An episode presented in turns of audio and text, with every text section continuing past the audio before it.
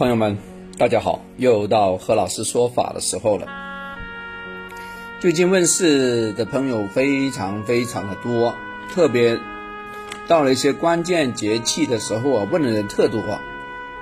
一开始呢，以前我没有理解为什么哈，后来我知道了，因为呢，每到一定的那个季节啊，要交叉，呃，比如说。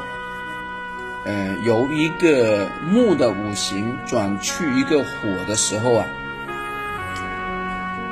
甲乙是木嘛，丙丁是火嘛，对不对？一转过去的时候呢，有些朋友呢就非常的毛毛躁躁，交节气的时候呢，不单指啊身体上有这个特征啊，在性格上啊更明显，并且呢很很喜欢在猜，在猜疑啊。多疑，呃，要么就怀疑别人啊，要么这老是想去，呃，打听一些小事情，而那个事情其实跟自己根本没有关系的，要么就是在想是不是我我被别人怎么怎么了啊？别人准备要要对我怎么怎么的，要动手了吗？啊，还是要翻脸呢？啊，很担心，很担心，非常非常的忧虑。哎，这个是。从什么情况上导致的呢？我们今天不讲多了哈。其实从医学的理论上来说啊，这是人与人的一件一个信任的问题。本来应该信任，不应该怀疑啊。你更不能欺骗嘛，是不是？但是有些人呢，天生是敏感的啊，他其实是多方面的。今天我们从我碰到的情形跟大家说啊，一种呢是心态上防御的需要，因为以前呢碰到问题有挫折，以前的创伤啊，让自己啊必须形成一个立体的保护，所以很多事情没发生之前呢，你就通过自个的这种天线呢来觉得这事情是真的，啊，所以呢不相信别人，不轻信别人，啊，然后呢往往呢就造成一个。屏障来保护自己，啊，但是往往这个事情做多了呢，有点矫枉过正，嗯，这是一个啊。另外一个呢，就是心态上的打击，比如说以前曾经干过啊，对吧？竞争输过啊，觉得自己啊不如别人，有点自卑，因此呢，总是认为别人在讨论自己，看不起自己，要么在算自己，要么准备要踩自己，啊，哪怕他说了一些不经意的话。哇，这个的毛孔都竖起来，非常惊悚的感觉，啊，哪怕别人是善意呢，来一个开玩笑，哇，这个也当真来看，太过于过分的关注啊，别人对自个的评价了。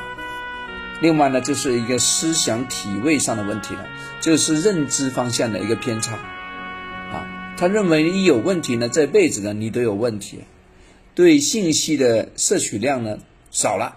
然后呢，把自个的怀疑呢放大了，然后呢，往往会拼命的围绕着自个的怀疑啊，会产生非常多的佐证，然后呢，让这个事情变得越来越真，然后呢，心里啊就越来越沉重了，这种疑心呢就变得越来越大，啊，总体来说啊，产生这种敏感多疑的性格呢有很多很多原因，但是何老师说的这三种呢，往往是涵盖。大概百分之八九十以上的问题了，啊，我刚才讲的事情呢是有原因的哇，因为我碰到非常多这样的个案，我觉得呢，第一个要在心理上啊要要解脱，对吧？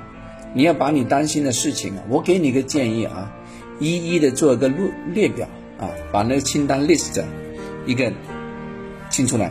第一个，别人真的害你吗？把你的怀疑列出来。第二个。如果真的要怀疑你的话，他要做什么？你一个一个列出来。第三个，如果他真的要要要干你，要修理你，啊，第三部分，你有什么坏处？一个个罗列出来。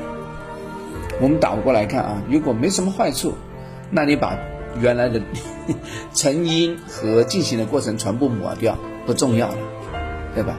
如果真的是对你有所伤害，没关系，你再把另外一个部分，你的对策再写下来，好不好？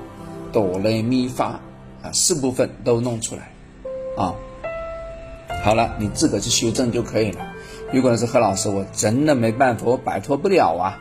对吧？我按照你这个方法我罗列了，我修正不了，那没辙了，那就只能够呢强行的调节，通过家居布局的方向啊再来调节，好不好？把你看到的东西，把你使用的东西，把你的感觉类的、感知类东西啊，我们都调整一下。